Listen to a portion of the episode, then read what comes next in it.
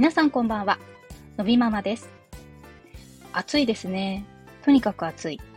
もう本当に溶けそうに 暑い毎日ですけれど、あのー、暑すぎると、えっ、ー、と、熱中症警戒アラートが今ね、最近出ますよね。そうすると、プールできないんですよね。子供の、のび太保育園に行ってるんですけど、保育園のプールができないと。多分小学校とかもそうだと思うんですけど、つまりプールは暑くても暑すぎてもできず、雨でもできず、寒すぎてもできず。で、さらに、例えば保育園だったら、うちの保育園は年中、年少さんから、えっ、ー、と、プールが始まるので、年少、年中、年長の3クラスで平日5日間を使うっていうところで、すごいプールのハードル高いなって思ってまして、なかなかね。で、どうやら今日はできたみたいなんですけど、そうなんです。プールはなかなかハードルが高いなと最近思っておりまして、はい。のび太プール大好きなので今日はできてよかったなという話でした。はい。ということで本日のテーマは、えー、私は何のために働いているのか考えた話ということで、と先日、えー、保育園からですね、現況届提出のお願いというのが来まして、えっ、ー、と、これ、保育園というのはそもそも、えー、両親が働いているその時間に、えっ、ー、と、子供を預かるというのが、まあ、原則の施設になりますから、まあ、ちゃんとね、あの、仕事を継続的にしているのかという証明書を、えー、1年に1回出さなければならないわけですよ。で、まあ、これがね、年長さんののび太は最後の現況届になるわけなんですけれども、まあ、これを、まあ、提出するとなってね、まあ、ふとたまにやっぱ考えることがあるんですけれども、私はじゃあ何のために仕事をしているのかなって考える時があるなと思って、で、その話を今日はしようと思ったんですけれども、で、私、現在、まあ、会社員で、今働いている会社は、のび太が生まれる前からずっと働いていた会社なんですね。で、あの、そのまま、えー、産休育休を取って、まあ今に至っていると。で、現在は時短を取って勤務しているっていうところなんですけれども、うん。で、まあ、あの、ね、その現況届を出すには、えー、会社の就労の証明がなければならないので、つまり私は会社を辞めたら、のび太は保育園を退院しなければならない。という見方もできるし、逆に私が仕事をしたいので仕事をするために、えー、その働いてる間の時間、のび太を預かってもらっているんだという考え方もできるし、うん、どっちだろうってふと思った時にね、うーん、まあなんかどっちもかなっていうふうに思ったんですね。で、えっ、ー、と、まず一つ、えー、普通のその健常のお子さんと障害のあるお子さん、現実問題として、じゃあ、保育園であるとか、幼稚園に入りたいってなった時に、すごいハードルが高いんですよ。で、やっぱりお断りをされるということは、あの、もう本当によくある話で、で、私に関しても、えっ、ー、と、保育園に入るのすごい苦労しました。で、これは以前、えー、インスタグラムの方に、えっ、ー、と、保活についてということでまとめてありますので、えっ、と、インスタグラムのトップのハイライトのところに保活の話というのがありますので、もし、あの、これから捕獲される方とかがいらっしゃったら、まあ、よろしければちょっと参考にしていただければと思いますけれども、そんなこともあって、うんと、入るのすごい苦労しまして、で、実は、えっ、と、保育園に入るために引っ越ししている経緯もあるんですね。まあ、いろいろなタイミングがあったので、あの、それだけじゃなかったんですけれども、まあ実際、以前住んでいた自治体で全く入れなくて、まあちょっといろいろ調べて、引っ越しをしたっていう経緯もあるぐらいなんですよ。だからそう考えると、まあ仕事をそこで辞めるという選択をしなかったわけなので、うん、仕事を続けたい気持ちっていうのはあったのかなというふうにも思う。うん。けれども、うん、じゃあすごく好きな仕事なのかと言われれば、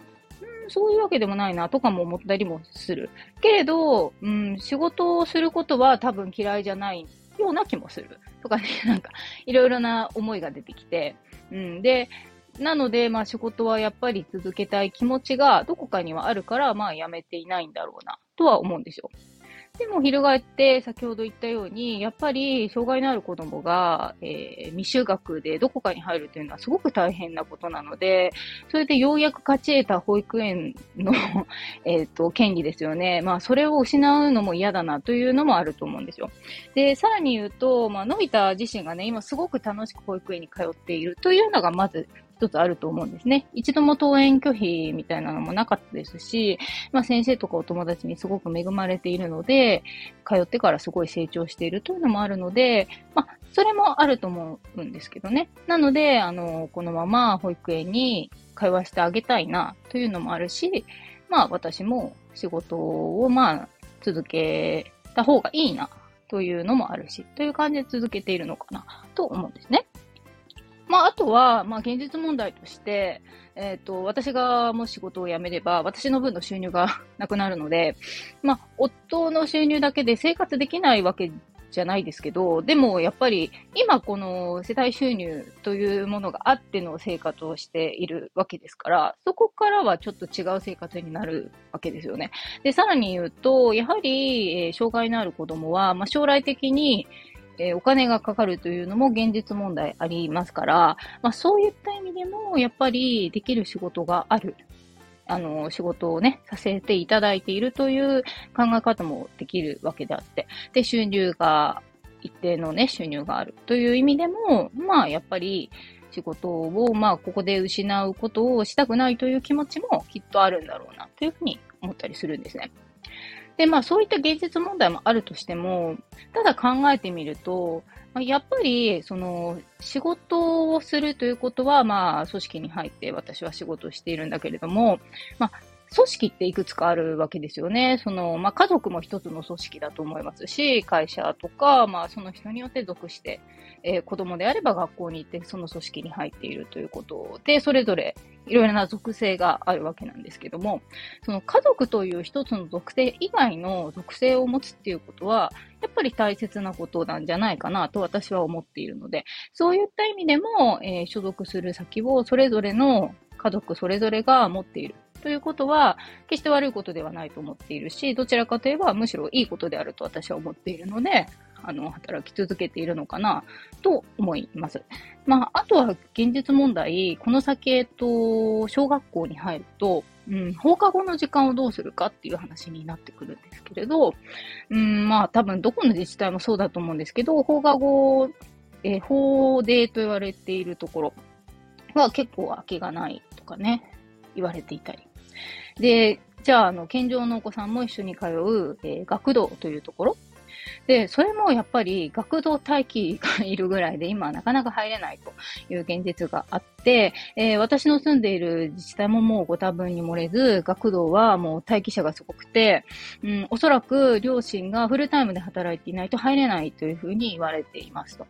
まあ、そうなってくると、あえっ、と、じゃあ放課後の時間どうするのかなと。えー、学童にね、かせたいなと思うと、やっぱり仕事続けないと入れないのかなっていうような問題も出てくるので、まあ引き続き仕事はできる限り、まあ体の続く限り、そして、えー、雇い主からちょっともうのびママさんはと言われるまではね、あのー、一生懸命できることをやって働いていきたいなと思っているわけですよ。